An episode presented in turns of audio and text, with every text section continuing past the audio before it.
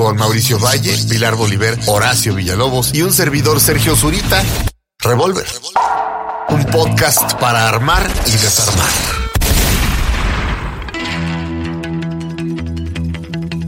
Hola, ¿qué tal? Bienvenidos a Estación Revolver. Nos encontramos aquí muy felices. El creador de este concepto, Mauricio Valle, ¿cómo estás? Hola, ¿qué tal? Muchísimo gusto de estar aquí con ustedes una vez más. Este ya es nuestro quinto episodio.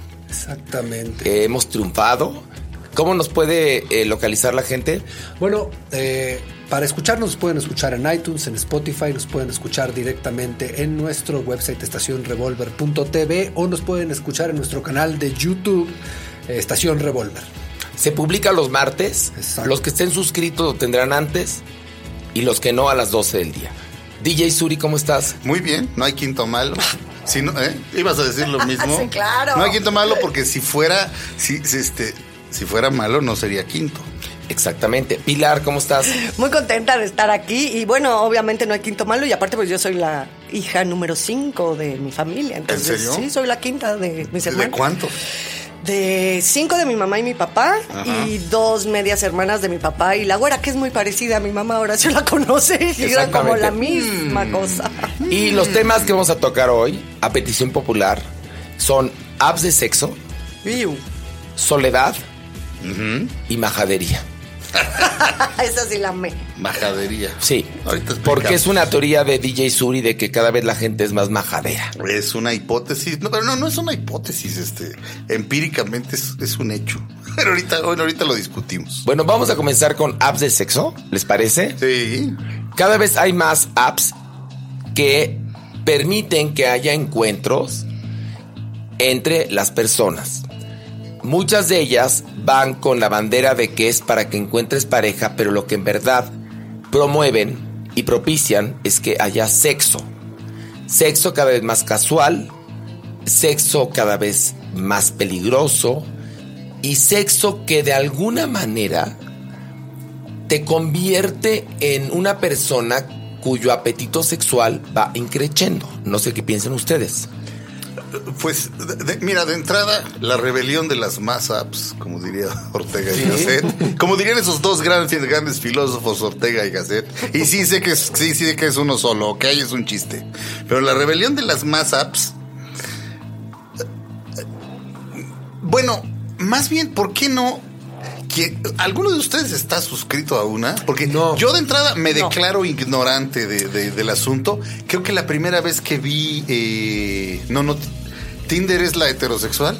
La primera vez que vi Tinder fue hace muy poquito y, lo- y- y- y- y vi, y vi hombres, porque me enseñó una chava su Tinder. Pero este... Pero no estoy metido en ellas. Tengo una opinión al respecto, pero creo que preferiría contarla al ratito, A por mí una razón. lo que me gusta de las app, de las apps, es que han modificado la vida de mucha gente que como yo tenemos problemas para eh, relacionarnos. ¿Tú tienes problemas para relacionarte? Sí, a mí me cuesta mucho trabajo conocer gente, a mí me, cuesta muchísimo trabajo platicar con la gente. Entonces yo estoy muerto. A mí- a clases de salsa No, casino. a, mí me, a mí me facilita mucho la vida mi trabajo, afortunadamente. En el sentido de que eh, yo me muevo ya en esta, en este, en este universo. Si tú me sacas de este universo, para mí es muy difícil ponerme a platicar o conocer a alguien. Eh, lo fue de chico y eso lo platiqué la semana pasada cuando estuvimos platicando de también, o sea, eso no sabes la paz que me da a mí estar casado, porque me resuelve una parte enorme de mi existencia. Pero, este. Pa- para mí es un pedo. O sea, para mí pensar qué chingados platicar con alguien está cabrón. Me cuesta mucho trabajo. ¿De qué quiere hablar esta persona para mí? El small talk lo detesto. O sea, detesto que la gente me quiera platicar del clima, de la tal, o que me pregunten, porque luego ves gente que se mete en pedos por hablar contigo, ¿no? Oye, ¿y qué, y qué opinas de tal película, ¿no? Yo tengo muchas ganas de verla. Ah, sí, ¿por qué? ¿No? Entonces empieza a preguntarle y ves que ya no saben ni por qué. Dice, puta madre, hubiera hablado de otra cosa. ¿Por qué le pregunté eso? O sea, me gusta hablar de a de veras. Y entonces creo que estar en el mercado con este tipo de apps podría solucionar muchas cosas si yo hubiera tenido o sea, estas apps a los 20 años. Sí. Este, hoy, por mi situación sentimental y emocional, disfruto mucho de ver las estructuras. Por ejemplo, hay una app que se llama Icelanding App Y lo que esa app hace es que en Islandia, como es una población muy pequeña, son, deben de ser ahorita alrededor de 300 mil habitantes, tú no sabes con quién estás saliendo. Tú no sabes si esa persona en el árbol genealógico en algún punto toca y es tu, familia. Entonces, Tu esa app te- hermana. esa app te ayuda a resolver con quién estás platicando en el bar. Eh, hay otra, otra app que se llama Wingman, que me gusta mucho, que es para los aviones. Pero esa sí es sexual. O sea, es para que tú te puedas subir un avión y encontrar a alguien en ese vuelo que quiera tener sexo contigo o conectar con esa persona para después tener sexo, pero es muy específica, o sea, llegas al aeropuerto, te registras, tú checas con tu vuelo tal tal tal y entonces hace la conexión, en este vuelo va una persona que está buscando lo mismo que tú, adelante, ¿no? O sea, la otra persona tiene que estar suscrita a Wingman. Claro, todos tienen Sí, que pues estar para sí, que sí, te sí. matches. Porque si no, los terroristas dirían, gracias, Wingman, los No. matamos a todos. Luego hay, hay otra cosa que esta sí me Está parece. buenísimo. Esto es muy buena. Hay otra que se, me- que se llama Crowd Pilot, que me parece muy estúpida, la verdad. Esa sí Ajá. nunca la usaría, pero me gusta porque hasta ahí hemos llegado con, este, con esta torpeza emocional que nos ha generado la tecnología, en el cual cuando tú sabes que eres muy imbécil para las citas, ya para las citas, no para conectar, pero ya estás en una cita, y Crowd Pilot te permite estar grabando partes de tu conversación, de tu cita, textos, y toda tu red de amigos te va coacheando. Ahora habla de esto, ahora di esto, ahora hace esto. Tenemos otra que se llama, este, que de, de las que me parecen, e- este es como una cosa más eh, snob, se llama Loxy. Y aquí es como un Tinder, pero para cierto tipo de gente. Porque de entrada pagas y de entrada tienes que ganar por lo menos 200 mil dólares. Sí, ya está que más te tagueado, piden- ¿no? Ah, que te piden que ganes para estar ahí. Entonces ya sabes que, como todo en la Como en vida, las tenemos- páginas, en las páginas tenemos- de citas también hay toda Te- una serie de, claro. de reglas, incluso cuánto ganas, cuál es tu cultura, de dónde vienes y eso te taguea con otra persona. Ahora, Oye, a mí lo que me pasa es que a mí me cuesta mucho trabajo conocer hombres heterosexuales. Por- No, es la verdad, o sea... De hecho, Pilar, los únicos dos hombres heterosexuales que conoce No. Están en esta mesa. Sí, bueno, con los que me relaciono, porque la verdad en el medio donde yo me muevo, la mayor parte de los hombres son homosexuales.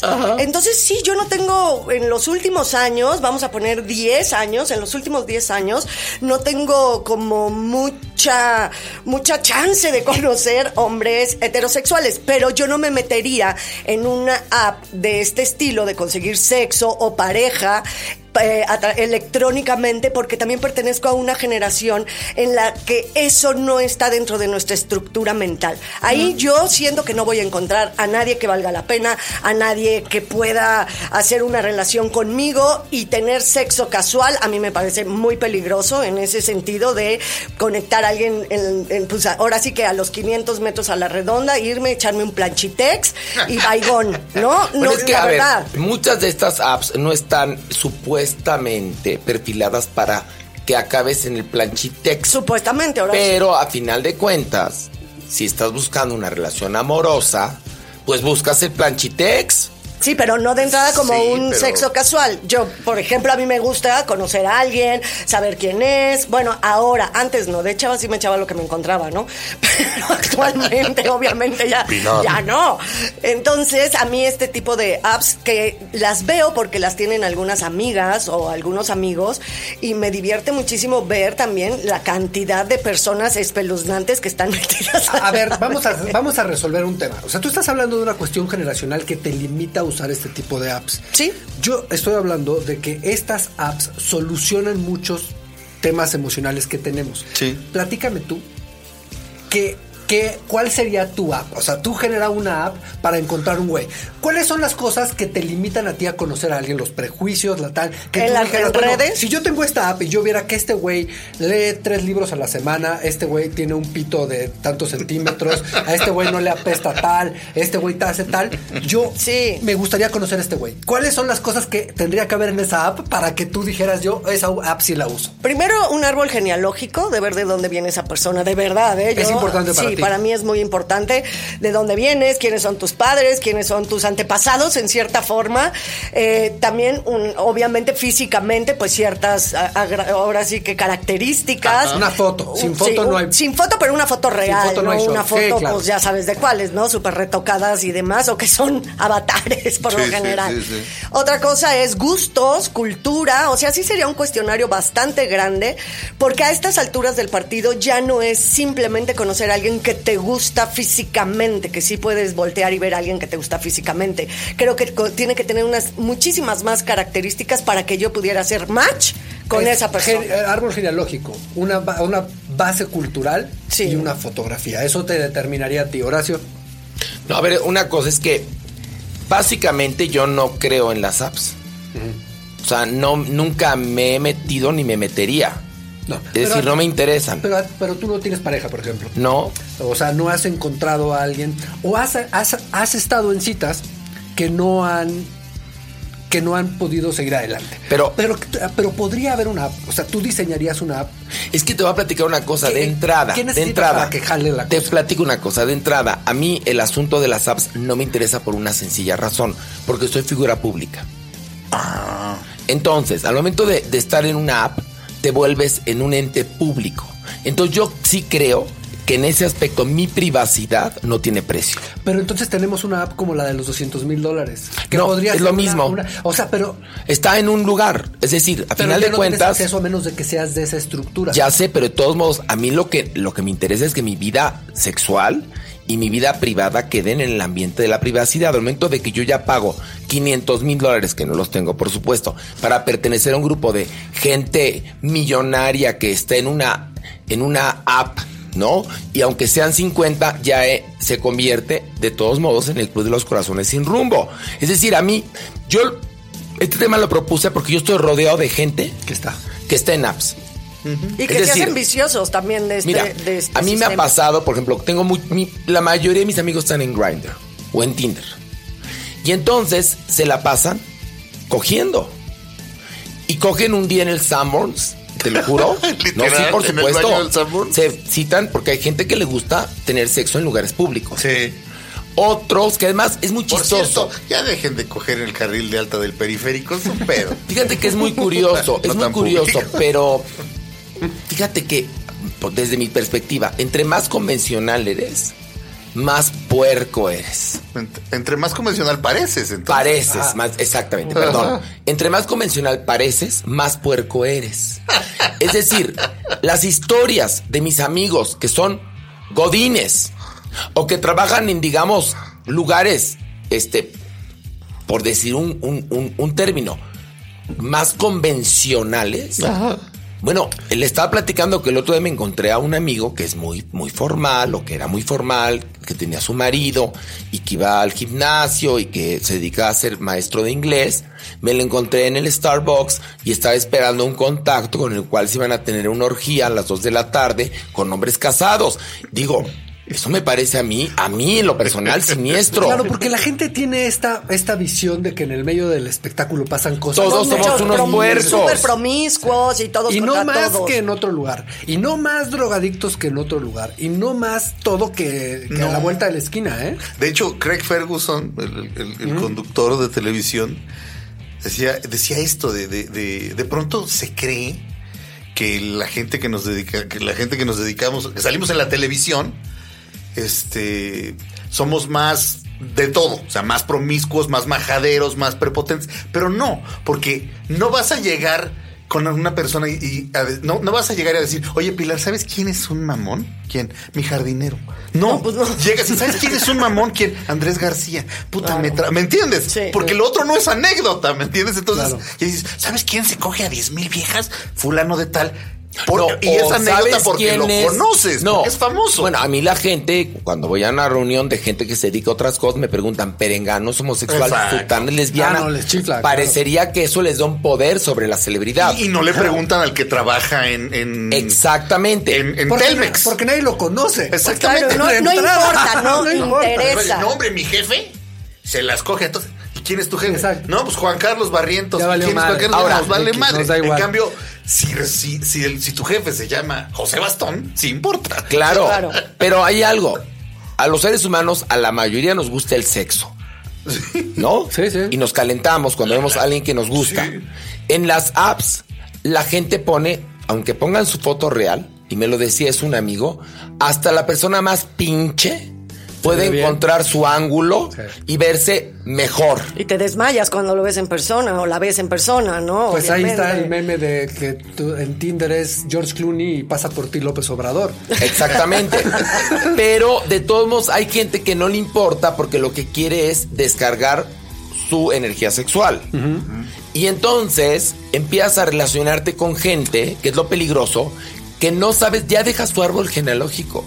No, su ficha ¿Qué? clínica, mano. Exactamente. ¿Y con cuántos más se acostó antes de venir contigo? Y hay otro clásico, Pero cuando estás es viendo las fotos, Mao, cuando estás viendo, ¿no? Por, en estas apps estás viendo la foto de un chavo, de otro, de otro, hay unos que están pues un poco más guapos. Obviamente si le das match o le das este que sí, tiene 400 mil mujeres que le han dado que sí. Entonces, por lo general, esos son los menos probables con los que te puedes relacionar. ¿Por qué sabes Y Dios los hace y ellos se juntan. Sí, sí. Ahí voy, ahí voy. Dios los hace y ellos se juntan. A mí me ha tocado estar en reuniones de amigas lesbianas, por ejemplo, que tienen pues también sus apps para encontrarse y todas contra todas porque ya una salió y entonces la otra le dice, no, con esa no te vayas porque yo ya tuve cita la semana pasada y fíjate que no es como sale en la foto y sí tuvimos que ver, pero nada más dura. O sea, Dios los hace y ellos se juntan. Acaba el mismo revolcadero, ¿eh? Es una cosa muy, muy, muy ¿A, ti- rara. a ti, Sergio, ¿cuál sería tu app? ¿Qué, qué app te desarrollarías para poder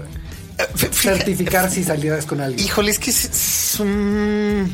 Porque siento que para mí es muy fácil y para los demás no. Mira, este. He aquí, he aquí. Eh, lo que pasa es que no sé si eso fun- funcionaría como una app, A ver. pero. ah, buscaría un Picasso. El Picasso más abstracto y menos comprendido y que la mayoría de la gente rechazara. Ajá. Y pondría. ¿Qué opinas de este cuadro? Ajá. Este. ¿Qué opinas de este cuadro? Ah, este está bien. En. No sé, en. No en 140 caracteres porque es muy poco. Pero ¿qué opinas de este cuadro en 200 palabras? Entonces, ya de entrada, alguien tiene que escribir 200 palabras. Saber redactar. Entonces, eh, entonces le puede dar hueva Concretar la idea. concretar la idea. Pero si de pronto ves a alguien muy entusiasmado y que te dice algo interesante de ese cuadro, o sea, algo que realmente te jale la mente, probablemente ahí puedes encontrar a alguien interesante. Obviamente, y vas y, y, que- y ¿Y qué mamón voy a sonar, pero obviamente más Oye, foto, ¿qué- es lo más. que No, lo que te iba a decir, exacto. ¿Qué pacho con o sea, la no foto? importa Porque- lo que salga de eso. El mundo de las ideas es No, el que te conquista. perdón, Porque también, también, también, pero- Mi frase favorita de, de un maestro que tuve que se llama Raúl Quintanilla, cuando andaba saliendo con una, con una con una chava en el salón en el que nos estaba ¿Tú o él? él él, él, este que le, le preguntamos que pues que cómo que, que, platicaba con ella y nos dijo chamacos pendejos si yo quisiera platicar haría una mesa redonda no entonces fue una frase que se me quedó mucho pero entonces lo que estás hablando a ti es que el mundo de las ideas es el que a ti te seduce Eh, eh, lo he ido comprobando. O sea, ¿Sí? he, he andado con mujeres bellísimas, molestia aparte, pero que me aburren. Molestia, aparte lo acabas de decir bien, porque muchas mujeres cuando son demasiado guapas Ajá. también son bastante insoportables, hay que reconocer, o sea, sí, Sí. no es una ley, pero sí ¿Cuál ha sido tu relación suceder. más larga? 16 años. la tuya Cinco años. La tuya Puta, tres años. Tres años. O sea, nada, nada, nada. Este. ¿Pero qué tiene que ver eso Tres con años. no, no, no, tres ya, años- ya, ya no estamos hablando de las apps, ya estamos hablando de cómo nos relacionamos con la años gente muy- a través de las apps. No, No, pero, pero- espérame. Y tres años que realmente la mitad no cuentan. O sea, Oye, pero a ver, no, es que hay algo cuento. interesante. Es decir, Ajá. quiere decir que la forma de relacionarnos ha cambiado. Ahora, aquí la pregunta es, ¿nos relacionamos mejor? No, yo, creo que no. A mí me gustaría ahora sí decir algo, decir qué pienso de las apps, a pesar, a pesar de que no, de que no las conozco tanto. Digo, no puedo dar una, una, una- una opinión contundente precisamente porque no las conozco, pero Pero sabes el efecto. No, sí, pero partamos, vamos a ver si estamos de acuerdo los cuatro. Las apps para ligar sustituyen los anuncios clasificados? Sí, No. para ligar. De alguna manera sí, No, por supuesto. No, yo no creo. ¿No? ¿eh? Yo ¿No creo son lo mismo? otro- No, no son lo mismo. Que Porque las el- páginas de que las páginas de citas. No, o ¿No son yo lo creo mismo? que es una cosa diferente y Oh, es, Yo también o sea, creo sí que es, es un crecimiento, sí es un crecimiento y sí- yo sí creo que nace de eso, Sí. pero creo que en este momento en el que la tecnología ha transformado nuestra forma de vivir, o sea, si tú ves a los niños de tres años operar socialmente y operar a través de la tecnología, la vida cambió radicalmente. Sí. sí creo que esa transformación, esa sensibilidad se perdió y se modificó acá. Es la teoría de la proximidad inversa. En nuestra época se decía, era más fácil estar platicando con un güey en Rusia que con el güey que estaba en el cybercafé junto de ti. Sí. Es exactamente lo mismo. Ahora para ese tipo de niños es mucho más fácil conectarse y conocerse a través de la tecnología. Yo creo que sí, el canal por el cual partió, partió esto, sí fue que había un texto donde la gente se iba conociendo, pero ahora en el que estamos abstraídos y, y vivimos a través de la tecnología y nos hemos vuelto entes mucho más limitados socialmente, esas apps sí solucionan muchas cosas. No nos relacionamos mejor, tan no nos relacionamos mejor que necesitamos que una app determine con quién sí te puedes llevar o no. Y yo sí conozco ya muchas relaciones este, de amigos que han funcionado conociéndose a Sí, través de apps. no, de apps y de, y sí, de Entonces, páginas yo no de internet que- y demás. Yo, Yo, tengo creo que nace, pero no parte de ahí. Y creo que las necesidades son las de una persona como yo. Que, que le cuesta mucho trabajo salir y conocer a alguien, puta, para mí hubiera sido un privilegio decir, ah, sí, no, sí, no, a ver si me hablas. Pero de todos modos, a ver, pero no, pero yo, a ver, yo, mejor que aprendiera. yo estoy de acuerdo Pues no con sé, ¿has Sergio, ¿eh? aprendido? Este, no. No, pero hay una cosa, a ver, el correo electrónico. A ver, el correo electrónico vino a sustituir el correo tradicional. Sí, Ok. obvio. Y también transformó la velocidad a la que la comunicación Exactamente. se daba. Claro. Yo creo que también esto viene a sustituir los avisos de los corazones sin rumbo. Por supuesto que sí. Sí, es una forma tecnológica, Porque ¿no? yo, nueva de Mauricio eso. no está de acuerdo, pero Yo sí estoy de acuerdo dónde voy. A ver. La mejor pareja que yo conozco de toda mi vida, que son gente de 70 años ya, este, divorciados los dos con hijos de, de, de, de, de otra, de, De otros su, matrimonios. De su, de su primer matrimonio. Hace, hace poco este, me revelaron algo que les daba mucha pena. Se conocieron porque él puso un anuncio. Busco relación seria con mujer de tal a tal. Claro. Como- Pero ves, Se dice, busco vieron. relación seria. Actualmente sí. digo, busca A ver, no, no, pero, se vieron. Lo que pasa es que el él, efecto. eh, o sea, llegó un vendedor de flores y le compró toda la canasta de flores, él a ella. ¿Y se las mandó? No, no, en ese momento. Ah, en ese momento El le- día que se ajá, conocieron. ok. Este, unas flores para la dama, no como que unas, todas. Y le compró, o sea, eran, eran, no sé, 20 ramos de rosas y le compró los 20 ramos de rosas. Es y a la fecha se aman, se entienden. Por supuesto que se pelean. Ansi Pero- Ansari ¿Eh?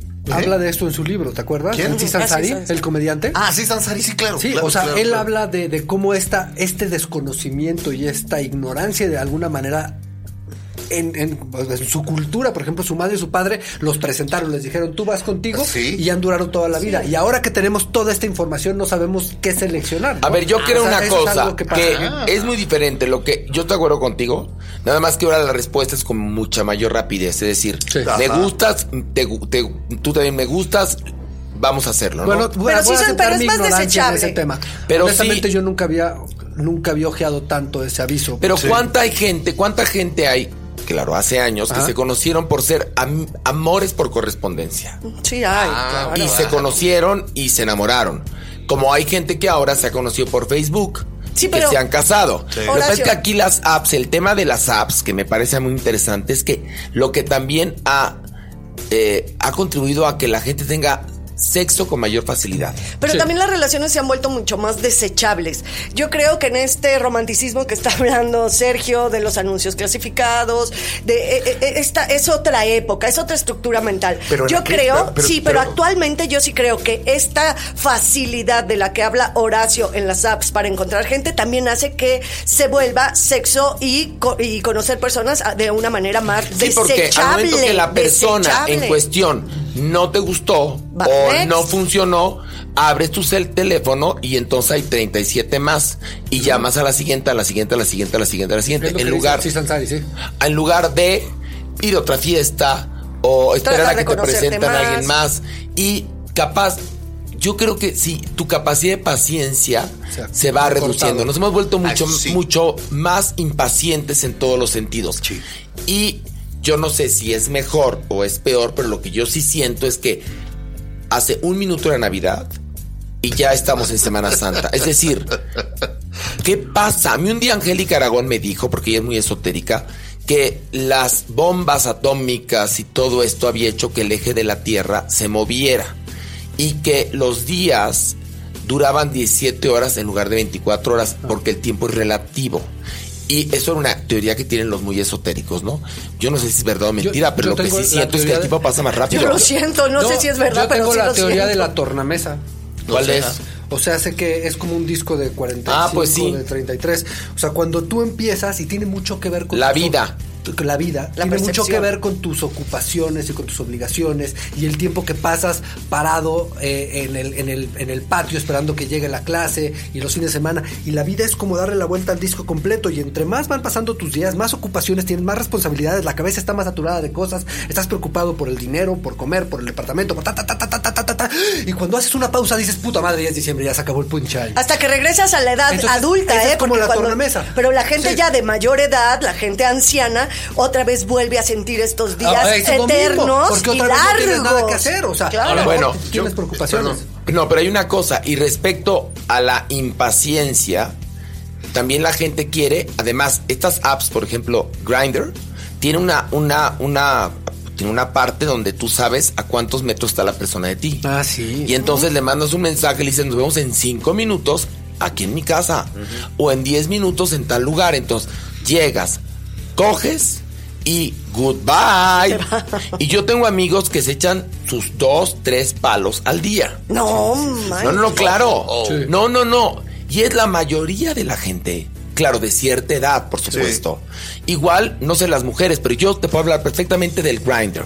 Mis amigos y el grinder. Las o el mujeres lo usan muchísimo, el- Horacio. Muchi- las mujeres utilizan muchísimo estas apps. Y el grinder también es para mujeres. No, el grinder es, es gay. Este, Ah, no. hombres. Bueno, hay una que es más para lesbianas. Que este. Que porque bueno. El, el- ah, No, no, no, no, no. Te. ¿Estás en el ah? Hay uno que se llama. Y la portada es Jill Simmons, la lesbiana ideal. Pero algo No, que decía Horacio al principio, algo que decía que es, bueno, hace ratito. Se llama, era- perdón, se llama Guapa, Guapa, Guapa, el que es, Sí, sí, lo he visto. es una aplicación más para la comunidad lésbica. Las personas convencionales, aparentemente, como las mujeres casadas con sus dos niños, su camionetota y que tienen que ir al súper y demás, esas mujeres son las que más usan eh, este tipo de apps durante la- el tiempo en que los niños están en la escuela. Los hombres y las mujeres, los casados. Yo creo que Sí. una- o sea, Sí. en, en los heterosexuales son los Ahora, casados. los casados, ¿qué tipo de, de, este, de camuflaje tienen que utilizar? Porque en este mundo tan eh, cibernético y tan tecnológico, en un segundo se puede enterar tu esposa. ¿eh? Es una cosa muy chida. ¿Cómo le hacen? Hay una app que se, eh, no me sé el nombre perfectamente, que es como Ashley Madison o algo así, que es como la app más famosa Ah, de, sí, de los claro. casados. Sí. Y yo sí indagué. O sea, me metí, empecé a investigar. Y una de las cosas que, lo primero que me cuestionaba es cómo puedes subsistir allá adentro si no hay 45 amigos alrededor de nosotros. Entonces, lo primero es que no tienes fotos. Y, yo soy así de simple. O sea, dije, pues si no hay foto, no hay show, ¿no? O sea, ¿para qué quiero estar viendo esto si no puedo estar viendo a la persona con la que vas a hacer match? O sea, así de determinante para mí es la Pero a la hora del match Más que el te árbol puedes- genealógico, más que A la hora del de match hay unas que ya te permiten ver la foto, Exacto, pero entonces la gente pone una foto de su quijada. O sea, ponen cachitos porque pues, están tratando de estar O con ocultos, ¿no? con- con entonces con gorra de correr. Exacto, entonces, o sea, ¿cómo? No, pero también no, te voy a platicar una cosa. En las páginas de sexos servidoras y sexos servidores, hay algunos que no enseñan la cara. ¿Sabes qué pasa? Yo- Enseñan el cuerpo, ellos y ellas, ¿eh? No enseñan cara, ¿eh? Estuve entrevistando muchas prostitutas para un proyecto que estamos desarrollando. Que se llama Cogerme Prostitutas. no, no. Se llama Cogiéndome Prostitutas. Hola, soy Mauricio Valle. Mira, vamos a averiguar en este momento cuántas prostitutas me puedo coger en un mes. Gracias. No, no. Bueno, Resulta que me puedo coger a 300. No, no, y entonces en, en estas, en estas pláticas con ellas, Ajá. o sea, siempre estuve en la búsqueda de eso que toda la gente quiere encontrar, ¿no? Como esta mujer espectacular que de, pronto te, te ponen en los, en los websites. Y lo que muchas me decían es que pasa eso. O sea, hay unas fotos que no son las de las mujeres reales, que sí se parecen y cuando llegan, o sea, está como tan candente la cosa que estás viendo si reconoces, si no reconoces, si es, si no es, y, se acaba todo el mundo callando las cosas y acaban pasando. Y no están esas mujeres. Pero eso es a lo que voy, o sea, eso, eso es un tema de las fotografías. Para mí sí es determinante. Pero bueno, aquí el asunto es que escoja su app. Exacto. La que. Y La que más también hay una cosa, hay un riesgo, ¿eh? Es decir, hay cosas que uno quiere hacer en privado, como ir al baño, ¿no? Bueno, salvo, salvo casos que yo no conozco, la- a la mayoría nos gusta ir al baño en soledad, ¿verdad? Hay, un libro del Marqués de Sade en el que a, a un obispo no le gusta eso. Bueno, pero bueno, digamos que Le gusta cagarse en la boca de Justin. De Justin. Ok, Claro. sí, sí, pero en, en el caso por lo menos de los cuatro, Ajá. a ninguno aquí le gusta ir este al baño y que esté una horda de personas viéndote. No, para nada. Bueno, entonces, a la mayoría de la gente, digamos, convencional, le gusta mantener su vida, eh, eh, su vida erótica en privado. Pues les aviso, al momento que estás en una app, ya no, ¿eh? Ojo. Sí, ya no, ¿eh? como no- O sea, no les todo- importa. a toda acción corresponde una reacción igual en sentido contrario, ¿eh? Encuentras sexo con mayor facilidad o puedes tener más opciones para salir, pero por otro lado hay mayores probabilidades de que se enteren, mayores probabilidades de que, de que te quemes, mayores probabilidades de que te secuestren. O sea, también está esto. Saludos a Luis Gerardo Méndez. Bueno, ahí hay un gran error de alguien público que no quería que supiera su preferencia sexual y mucho menos que se supiera que el señor practicaba tríos y que estaba en apps. ¿No? Porque más, ya deja las apps. Twitter, Facebook, Instagram. Hay gente que liga por Instagram, Y por Twitter y por Facebook, sí. ¿no? Yo no poder ni por ninguna de ninguna de esas plataformas, nomás no me da mi Dios para ni siquiera cuando hay fa- yo tengo por ejemplo una- un señor, un tío que me escribe a mi mail. Échatelo. Tengo un señor. No, es un señor, pero que no saben las cosas más impactantes de ¿Y cosas por qué no bloqueas? Pero un tío, No. un tío, o sea, un tío en el término español o un tío, No, un hermano de tu un mamá. señor, un señor, un señor. Pero ¿cómo tiene tu mail? Ah, lo que pasa es que en mi página web te- está Ah, mi pues también contacto. ¿no? No, pero está mi contacto porque muchas veces el trabajo, cosas importantes, digo, la Ajá. verdad, ¿no? O gente que te dice, ay, qué bonitas piernas hoy en el programa, o ay, wow, yo en la vida les contesto, ni siquiera pongo ni un like ni nada, me, me da lo mismo y como tú, ahora sí, Horacio, hemos aprendido en esto que es o los bloqueas o los dejas pasar y no haces acuse de recibo, pero sí, podría yo darle recio a estos, así de decir, ay, pues sí, cuando nos tomamos el café y ni siquiera sería un rollo público como en una app, ¿no? Sí, sí. Sexual o de conocer gente y ni así, que a mí me da, a mí me da miedo porque soy, porque soy de otra generación, Pero como hay, decía te- les Mauricio. platico una cosa. Dejan su huella de carbono, así que piénsenlo, ¿eh? A ver, esto lleva a otro tema, la soledad. Que sí está muy ligado. But- Completamente. Ah, no sé, yo como Chrissy Hine. ¿Qué? el- Es que el, el disco más reciente de los Pretenders se llama Alone. Sí. Entonces piensas, ay, mi Chrissy Hine va a cantar que está solita. Nada. De madre, el, el coro dice, nadie me dice que no puedo, nadie me dice que no debo, estoy a toda madre. Yo soy este un gran partidario de la soledad, es decir, he comprobado a lo largo de los años y espero que la vida se encargue de quitarme esto, porque espero que sí, pero la paso mejor solo que emparejado. En un 90% de las, de, de- de los- de las situaciones y de las ocasiones. O sea, ¿Qué, qué, qué te pasa cuando no estás solo y estás en pareja? ¿Qué te, qué te quita la pareja? ¿Qué te, qué te molesta? ¿Qué te...? me- si- me- yo mismo, solito, me empiezo a prohibir cosas porque pienso que no le van a gustar. O dejo de ver gente. Ah, el otro día le estaba contando a una amiga y respecto a otra, tengo, tengo una amiga, no a la que le estaba contando, sino a ella, a esta amiga, amiga uno le estaba contando que amiga dos me gusta muchísimo. Entonces, toda la vida le he hecho la chingadera de que si tengo novia la dejo de ver. Porque esta mujer también es una loca que me ve y me agarra a besos, ¿me entiendes? Pero luego este me Pero bota y tiene tres esa- novios y dos novias. Espérame, esa chingadera todo mundo que tiene pareja se la hace a sus amigos Pues solteros. está muy pinche. Todo mundo lo Pues hace. me parece, me parece muy pinche y yo, o sea, lo hago, me parece muy pinche. Este, de pronto, el güey, eh, güey, el asunto del baño. Lo- ahorita que lo mencionabas, A mí eso o sea, me no, caga el pero asunto del no baño. Espérame, un- Compartir el baño. Un día, un, un este, me dio por me dio por estar elegante, me fui a echar un brinco con una mantuca Ok. al restaurante, al restaurante, al hotel, al hotel, no, al hotel W Ok. de la Ciudad de México. Sí. El baño es como una puerta de closet, es decir, se oye todo. Ay. Bueno, me tuve que esperar a llegar a MBS Radio al No, día siguiente no, no. para ir al baño porque no puedo. No se puede. Yo tengo una No técnica puedo, terrible, chicos. O sea, yo no puedo ni hacer pipí sabiendo que el otro me está oyendo. No, pipí sí. No, espérenme. Pero- bueno, al- en yo- las No, no, primeras, sé, en las sí. primeros acercamientos, ahora sí que del tercer tipo. Entonces, de verdad, hago circo, maroma y teatro porque luego, claro que te acostumbras. Y ya que viviste 16 años con alguien, ya pasa todo.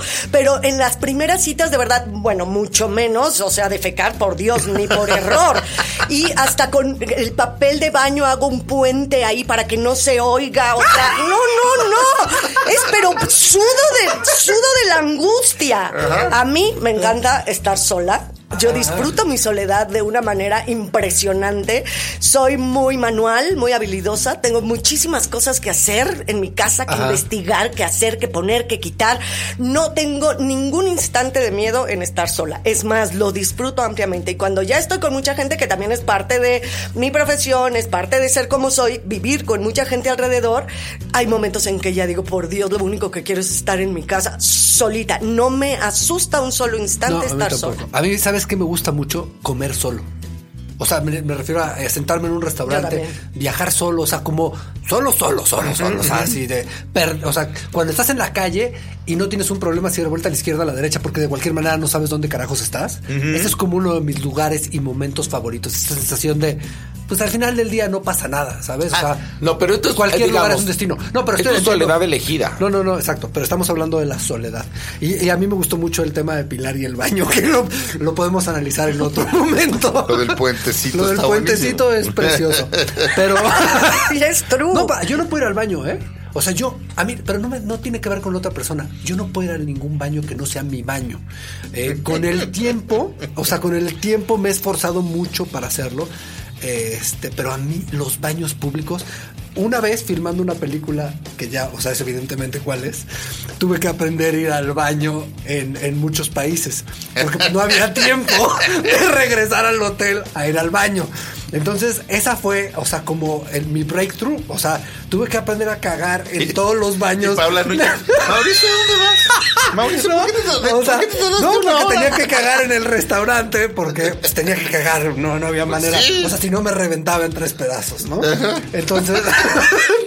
Pero tú, por ejemplo, tú compartes tu baño. pero mi- Porque estás mujer- casado. Esa es una de, las, de, las- de los estudios que más me gusta. Cuando tú te puedes pedorrear y ir al baño frente a alguien, esa es, esa es como la persona correcta. No, yo puedo, o sea, en mi casa, yo no, o sea, no tengo un problema en pedorrearme, en ir al baño, con la- o sea, que alguien. No, ya cuando hay confianza todo es una porquería. Ay, pero ahí aplica la, de Miguel Bosé, a que a mí me Cuando parece hay confianza. la confianza da asco, ¿eh? A mí, a mí me parece. O sea, hay un punto en el cual cuando ya alguien eructa, se pedorrea todo, a mí me, a mí, a mí, me- a mí me puede. No, bueno, pero ya sí, no, no, pero no, o sea, Mauricio no está hablando de que se voltea con su esposa y le No. dice, jálame este dedo, mi vida. No, No.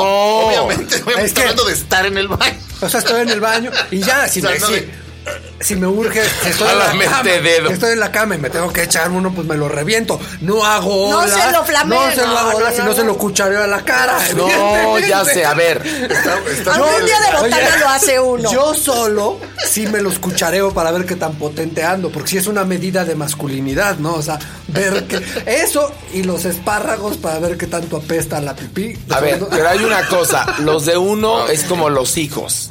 Los aguantas. Tú los aguantas.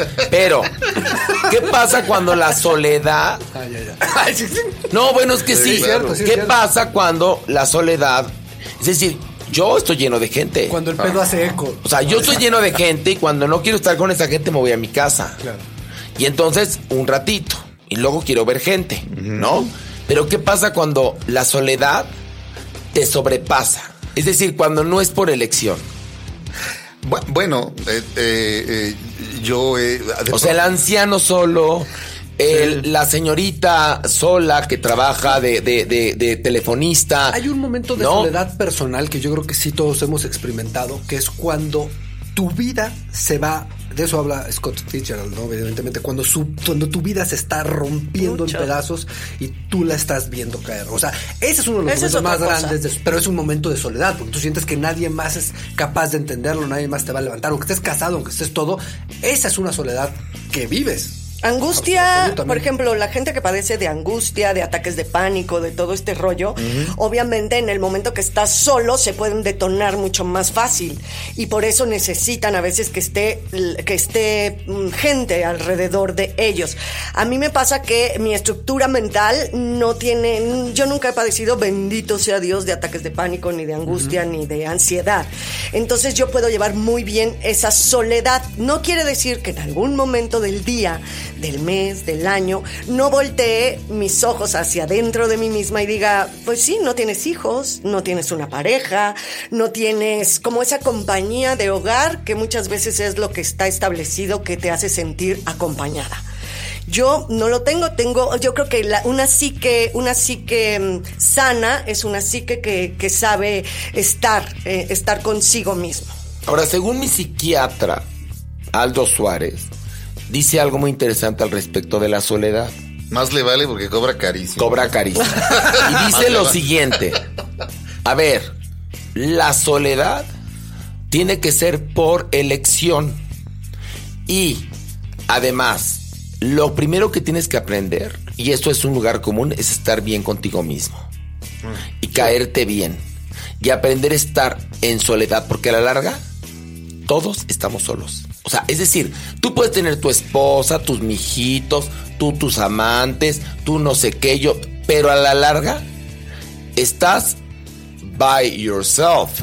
Es decir, ahí sí, el, el que vive con la familia de 300 hermanos está solo en compañía. Totalmente. A mí me gusta mucho en este tipo de conceptos pensar en que todo eso se vive mejor cuando te aceptas y asumes todos tus infiernos y demonios. O sea, yo creo que eso determina tu capacidad de estar solo y de tener una soledad asumida y asimilada, ¿no? Porque cuando a ti te están haciendo ruidos, todos, todos los demonios que llevas dentro, es imposible estar solo. O sea, es Exactamente, cuando eso estás iba, con esa gente que no, o sea, no, no, no, no, no te me vayas todavía, ¿no? Espérate aquí y te, vas, te- ven que te estás yendo y te jalan, te jalan. llenan te su espacio con muchísimas actividades, porque ¿no? La gente Y no puede estar sola porque el infierno arde. Entonces, a mí hay una cosa que me gusta pensar mucho que es detectar, detectar tus infiernos, eso que le hace ruido a la gente, aceptarlo y, y aprender a vivir con ello.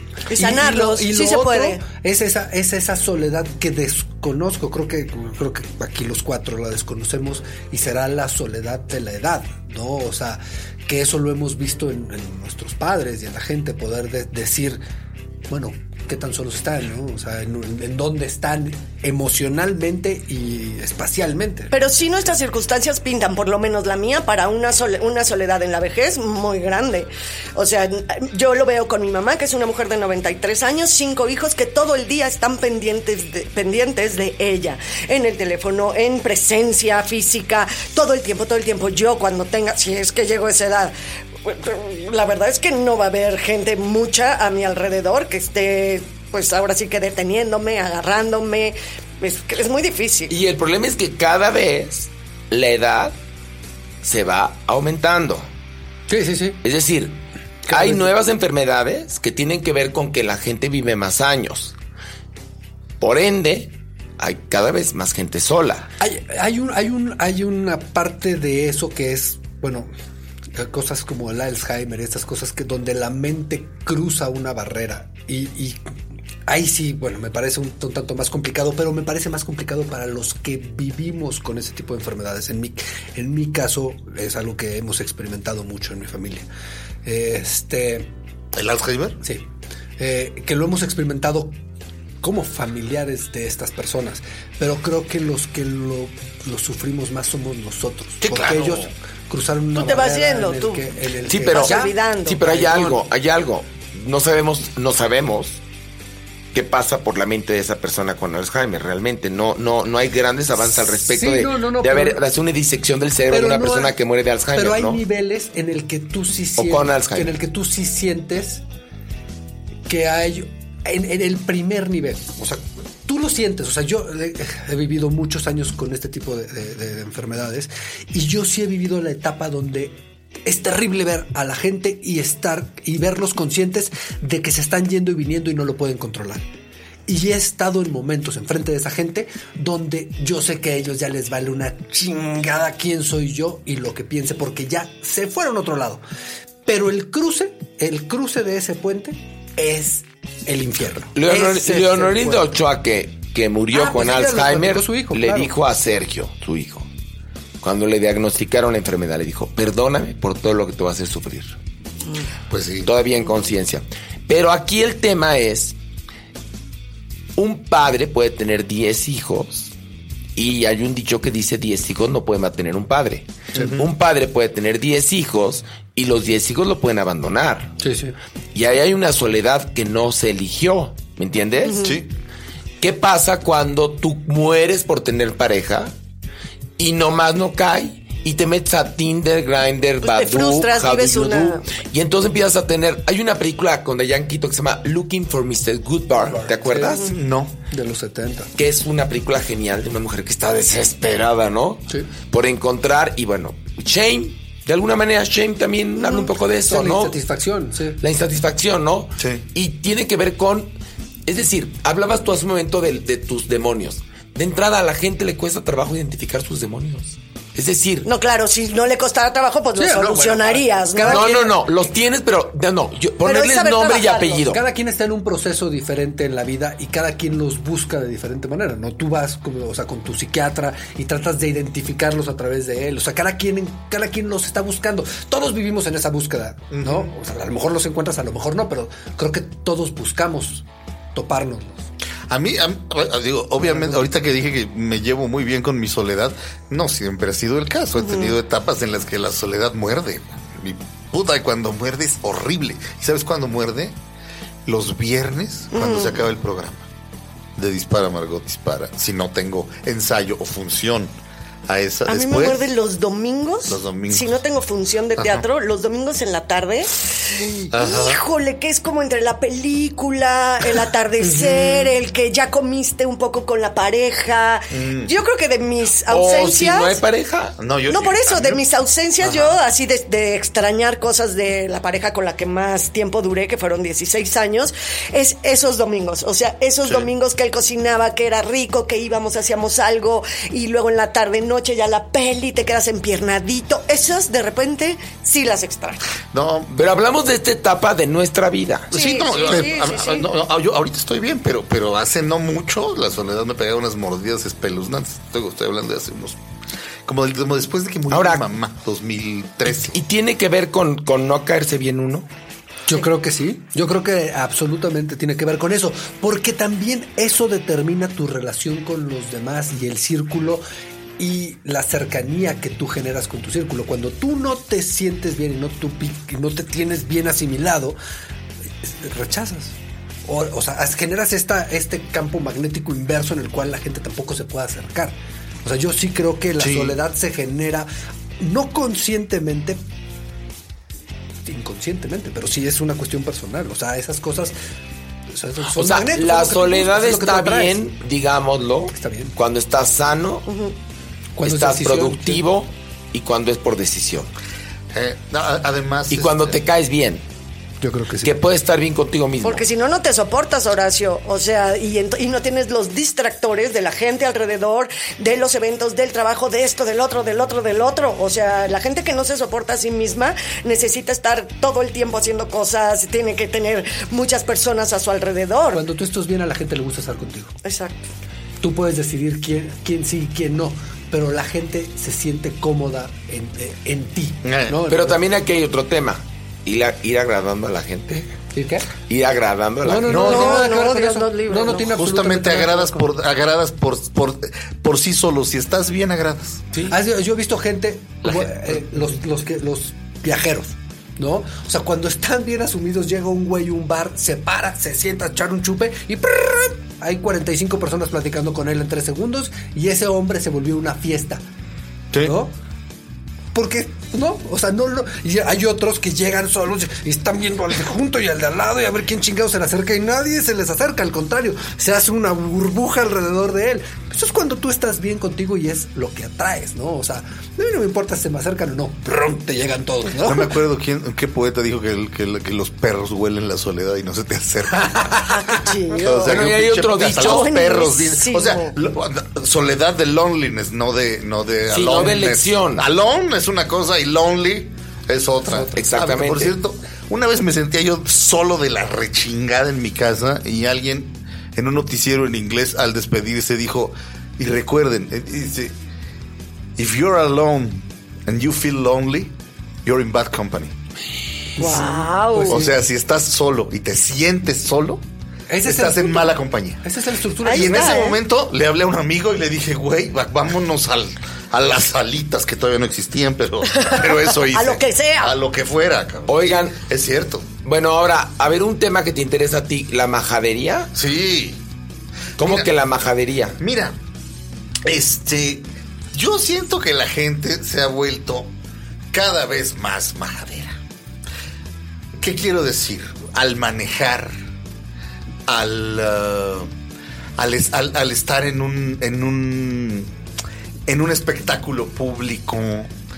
eh, es decir, yo no sé, te- tengo una teoría al respecto. Creo que estamos tan acostumbrados a ver tele que cuando la gente está en, un teatro, cree que es tele y de repente hablan. Yo los he oído hasta de actor, ¿me entiendes? Estoy yo actuando y hay una señora pendeja en primera fila que le está comentando toda la obra a la otra, al pendejo de junto. Es así, que a veces te dan ganas de decir, oiga, la estoy oyendo, ¿eh? Ah, Tengo la sensación también de que a la gente, la, la gente prende sus pinches pantallas de, de- de teléfono a la hora que sea. Y les vale están, madres. Están texteando y esas Sí. pantallas a mí me lastiman los ojos cuando estoy en el cine. A mí también. Este, la gente habla en el cine y le vale madre. La callas. Y el se enojan. mal eres tú. Sí, claro. Es así como de, ¿qué te pasa, pinche loco? Y bueno, ahora viendo tanto narco, hasta un plomazo te pueden dar, Sí. ¿no? Si los callas. Eh, y, o sea, yo ya llegué a un grado en el que yo ya no voy al cine en México. Así de mamón. Mira, o sea, por ejemplo, cuando, cuando está así de puta es la película y si no la veo, mañana de qué hablo en el programa, estoy totalmente out. Pero, pero cuando vienen los Óscares, si tengo lana, me voy a Los Ángeles a un cine fan formidable, que es el Arclight de Hollywood, donde aparte como allá todo el mundo trabaja en la industria, respetan la industria, ¿me entiendes? Sí. Se callan y ven los créditos del final, porque tal vez alguno de ellos trabajó ahí y está esperando ver su crédito. Entonces ahí, ahí voy. Y cada vez me cuesta, cada vez, no- cada vez puedo menos, o sea, Pero- siempre hay alguien atrás. Y, y eso no respeta clase social, ¿eh? O sea, no, No. creas que son gente, este, este, de, de clase baja. El otro día estaba en un espectáculo de danza y unos señores pendejos de atrás que se veía que tenían todo el dinero del mundo y dinero viejo además. Qué bárbaro, qué plasticidad tiene este cuate. ¿eh? Me vale verga, lo estoy viendo yo también al bailarín. Chinga tu madre. Sí, sí, sí. Salte a comentar afuera en los conciertos de rock.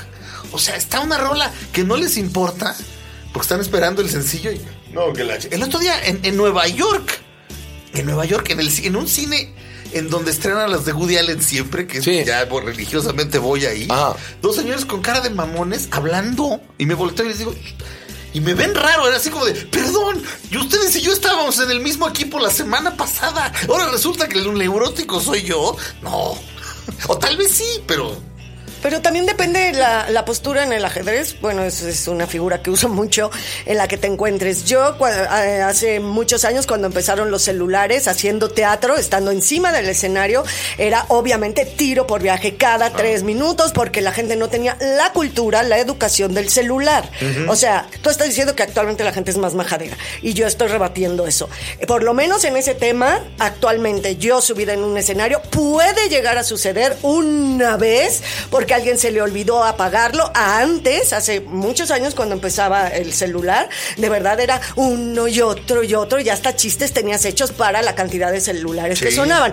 Actualmente suenan mucho menos en los teatros. Eso te lo puedo decir yo con una experiencia propia Creo que sí. personal. No, bueno, como actriz te lo digo, porque no, antes era muchísimo más. Sí. Ahora, cuando dices la, la educación vial, obviamente, claro que hay miles de neuróticos, sabemos miles de neuróticos, aunque también ahí es un poco la postura. Yo, por lo menos, manejo muy despacio, soy muy conservadora para manejar y no soy neurótica en la manejada, la verdad. Entonces, el uno, uno, me lamentan muy pocas veces, se me meten muy pocas veces, porque yo no voy ni metiéndome, voy dejando pasar, bla, bla. a eso me refiero con la, con la con la ficha del ajedrez en la que estás jugando. Ah. Entonces, por ejemplo, esto del 1, 1, 1, 1, 1 en las calles, ahora es mucho más que antes. Antes ni a patadas te dejaban y era echar lámina, echar lámina hasta que podías pasar. Y ahora, si alguien no te deja pasar, lo volteas a ver con cara de, ay, qué grosero y majadero es usted. Sí, Déjame, déjame regresar eh, al tema anterior de la soledad. Porque cuando empieza a hablar un. O sea, que lo estoy ligando con esto. Cuando un pendejo empieza a hablar, me quiero cambiar de lugar. Y entonces, la mayoría de las parejas que he tenido es así, oye, nos cambiamos de lugar. Y me, sí me ven con cara de, no mames, estás completamente loco, cabrón.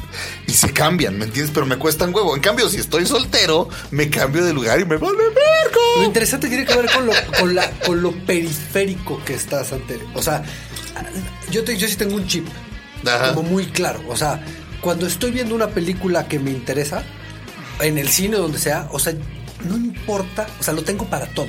Y creo que me lo generó el set desde niño, ¿sabes? O sea, en el que después de estar en un set 36 horas yo me podía dormir a la orilla y no importaba si gritaban, si se les caían las tramoyas, todo. Y me pasa lo mismo en el cine. O sea, yo llego y se cierra todo lo que no está en la pantalla y no lo escucho, no lo veo, no me pasa. Es muy raro que yo deje entrar algo. Mira, Pero- que, mira que era raro, tío. pero, eh, pero, pero a- aquí yo tengo una, una cosa en la que coincido con Pilar y viene esto de, de una discusión que yo tuve mucho tiempo con gente sobre la violencia. Eh, Steven Pinkler tiene un, un estudio, eh, tiene varios libros, pero en TED Talks está muy bien resumido en una plática que dio hace como 10 años sobre cómo la, la violencia ahora es mucho, mucho, infinitamente menor que en otras épocas, ¿no? Y yo creo que pasa lo mismo en todos los ámbitos. Nunca ha habido un tiempo en la que la gente esté más consciente de tantas cosas. Sí creo que, como lo decía con la música y las estrellas, está mucho más pulverizado todo. O sea, ahora hay más nichos. Este, pero sí creo que ahora hay una conciencia, vaya, no andamos quemando animales para divertirnos, o sea, eh, la gente está más consciente, eh, consciente del otro, la gente está más consciente del daño que le hace al otro, o sea, como yo creo lo contrario, o sea, yo creo que estamos más expuestos a información y, y ahora hay... O sea, hay mucha gente que le hace mucho a la mamada, que a mí me da más hueva eso que lo otro, ¿no? O sea, de seamos buenos, seamos bondadosos, o sea, a mí me da más hueva eso porque muchas veces lo veo como una postura, pero yo creo que eso sí ha influenciado a muchísima gente y ha modificado el comportamiento. Y yo creo que ahora me- a mí me- me parece que hacen menos ruido en el cine que antes. ¿En serio? Yo no voy a conciertos. Tú no vas a conciertos. Yo no voy a conciertos porque yo tengo este tema, o sea, demasiada gente. Perdón, De voy a- pronto, voy a- voy a- adelante, ¿Quién patrocina? Voy a aprender este Zoom Cola. Oigan, pues yo estoy acuerdo con Sergio, ¿eh? Perdón, perdónenme. Yo creo que la gente es más majadera actualmente. De entrada porque somos más. Pero eso es lo que dice Steven. O sea, no, es al revés. No. O sea, hay más información y estamos más Sí, hay más información, pero men- eh, por lo menos en México hay más información y hay menos educación. Es decir, yo nunca he visto las calles tan llenas de graffiti y de pintas como No, ahora. yo me acuerdo de mi época No, cuando no, estaban no, los panchitos y cuando eso en las calles, las calles eran No, no, no. cabronas. Ahora hay otra violencia. Yo las veo, pero nunca antes- había visto tanto puesto ambulante que no tiene que ver No, con la educación, que ha reducido pero tiene. ¿no qué? A partir de Espinosa Villarreal han crecido Bueno, yo no sé dónde tú estás, exponencialmente. Chilpancingo sigue habiendo. Espérame, todo- cada vez que volteo a algún lado, en la delegación Cuauhtémoc que hay nuevos puestos en lugares impensables. Y tienen que ver también con, al momento que somos menos educados en, en ese aspecto somos más tolerantes. Más tolerantes a la basura, más tolerantes a que pase cada cinco minutos el camión diciendo, ¡se vende! ¡se compra! ¿Sí? Que es contaminación auditiva. O que pase el señor de los tamales oaxaqueños, que esos son unas mafias, ¿eh? Sí. No creas que es un señor pobrecito de Oaxaca que vende los tamales No, oaxaqueños o un señor pobrecito que se compra, se vende. Es una mafia. Es decir, Mira, no es que los estadounidenses sean más educados que nosotros, tienen más miedo. Ah, Porque claro, tirar basura exactamente implica 5 mil dólares. No te vas a cruzar la calle a la mitad, porque está Exactamente, en te cuesta, ¿no? ¿no? Aquí tú ves, perdón, a la gente que tiene los perros y no ves en todas las colonias que hay la cultura de la bolsita. Horacio, antes, antes, o sea, estoy hablando años Cuando 80. estábamos chicos, o la caca la vivía caca en vivía en, todas las Sí, banquetas pero- y nunca pero en la vida veías la a alguien un evolucionó a otros lados, Pilar. Evolucionó a otros Sí, lados. Sí, eso estoy de acuerdo. A lo que me refiero estoy rebatiendo un poco tu ejemplo en el sentido de que yo veo las personas que salen con sus perros salen con sus bolsitas. Antes ni siquiera se vendían bolsitas para caca de perro en México. Ok, Y perfecto. biodegradable. Sí, pero por ejemplo, tú, la gente que da los servicios actualmente, mm, en verdad, ¿eh? Tú ve a cualquier tienda de conveniencia y difícilmente te encuentras a alguien que con amabilidad te atienda. En los cines, los que contratan parecería que la primera característica que les piden es sé poco menos que un pelado con la gente que te viene a pedir un dulce o que te va a atender en la taquilla. Es decir, Eso sí es- por, por la rapidez de los servicios y de la vida, la gente se ha tomado menos la molestia de ser educada. El- Perdóname el que te servicio lo a diga. clientes es una cosa en la que estoy de acuerdo. México. A ver, a No, ver, es majadería, es majadería. El servicio a clientes, el servicio a clientes en México es uno de los peores que he visto en el mundo. Tú en Estados Unidos llegas y le dices, mi periódico estaba arrugado en la página 3 y te lo agarran y te lo cambian. Sí. En el segundo, por miedo. Llegas con la ropa, esta ropa no me quedó, cámbiala. ¿No la quieres? No, si no la quieres, no, no, no tienes que quedártela. Pero en aquí- México tú ve y dile a alguien. El servicio a clientes, ¿qué tal? Ah, ¿no tiene que ver con la majadería? como Easy o eso. Uh. Eso tiene que ver con el servicio a clientes, me parece. No, o sea, Bueno, pues tiene que ver con la majadería, por No, supuesto. claro, claro, ok. Perdón, Pilar, y además te cuento una cosa. Tú, yo he ido contigo en el coche, y perdón que te lo diga, pero manejas del culo. Por eso. Y no, pero manejas del culo Pero y la gente sé. sí te va aventando la madre. Porque vas en el carril de 40 a 20. pues a lo Perdón. mejor por eso tú Pero, no te bueno, No te das cuenta tú, no te das pero cuenta de manejas tan del culo. Exacto. Manejas del culo que eres un peligro, perdón. Tú vas generando, Bueno, generando pero un caos a tu alrededor. Pero Pero vas generando un caos a tu alrededor. Tú dirías que qué linda la gente es. Eres como mi mamá que dijo que qué amable la gente en Nueva York. Estaba muy tonta mi mamá. Bueno, Tú es- vas aquí hablamos de nuestra accidentes a tu- percepción. Ay, no, ¿cómo va a generar Pilar, no te lo digo con todo cariño, pero vas en el carril de 60 a 20. Bueno, Entonces, pero te digo eso una genera cosa, problema. Y la gente te la va pensando. funciona. A mí me funciona. Pues será que no te das cuenta, pero es verdad. No, pues la verdad. O sea, yo voy por, yo voy manejando, mm, nunca he chocado, bendito Dios. O sea, toco madera, madera, madera. Nunca he tenido un accidente fuerte. No voy con el hígado hecho puré a la hora que voy manejando. Pero los demás sí. No, bueno, pues ahora sí que te digo que es la pieza del ajedrez. Ese es el mío. O sea, Bueno, yo te hablo yo de sé, mi percepción. pero, a ver, y los sí. celulares suenan menos en el teatro que Pero, hace 15, 20 ok, años. sí, pero ¿qué crees? La gente va menos al teatro también. No. Que ¿Y sabes qué no es en sí. Estados cierto. Unidos? Que ya van a Claro abrir que salas sí. para, te- para que No. puedas textear. Perdón, Pilar. A ver, ¿cómo que la gente no va ver, menos ver, al a ver. teatro? Depende de la obra, mi amor. Perdón, no, no, no, No. La gente va menos al teatro. Antes las obras eran de martes a domingo. Partimos de ahí, chulita. Actualmente y ahora la ni, el gente va- ni el Insurgentes trabaja de, de martes a domingo. No, ya no, ningún tema. bueno, entonces, ¿qué quiere decir eso? Con to- Diego Luna de viernes a, a domingo. Sí, ahora, De viernes a domingo. Ok, estoy de acuerdo. Quizá jueves. No, cuando empezaron, pero ahora Ok. quiero que de viernes a domingo. Pero lo que te quiero decir es que desafortunadamente... Claro que hay gente majadera y claro que también hay gente educada. Obviamente, no podemos ser maniqueístas y decir, puta, cada vez está peor y cada vez hay más majaderos. Sí, pero también cada vez hay más gente educada y creo. cada vez creo que hay personas que tienen más cuidado con el ser humano de al lado. Lo Eso lo creo. No podemos generalizar porque si no nos quedamos en una visión totalmente Yo- yo- maniqueísta yo de las creo eso, cosas. Yo creo que sigue habiendo la misma majadería, la misma mala educación que ha habido antes, pero ahora hay más gente consciente. No, yo creo Yo que... lo veo así. Yo creo que siga bien... Porque hay gente que ve esto como un vaso medio No, lleno, no, y no. hay no, gente que no, lo ve no, como un vaso no, medio no. vacío. Yo creo que al haber crecido como hemos crecido en México, a lo pendejo, nos al- no alcanza. Sí, pero, pero- sí, pero digamos, hablemos de este país que es el del cual podemos hablar con conocimiento de causa, ¿no? Como quesadillas, nos toca una embarradita de sesos.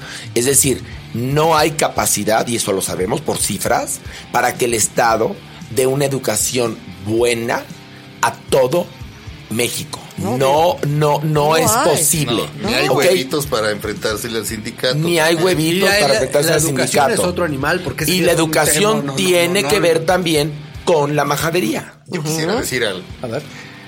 Hace cu- cuando cuando tomé la decisión de dejar de ir al cine, que después me van a decir, no es cierto, lo de fui, sí, sí, ok, fui a ver la forma del agua. Tenía que, este, em, eh, cuando decidí dejar de ir al cine hace como año y medio, la, la película no se oía y las luces no se apagaron del todo. ¿Has de venir a Cinemex? eh, no, no, a Cinépolis. Este, to- todos están de la verga. sí, sí. Todos, todos. Y en cine, y en cine, pues en Cinemex venden Pepsi, entonces mejor voy al otro, ¿me entiendes? Esa es la, pero nada más por eso.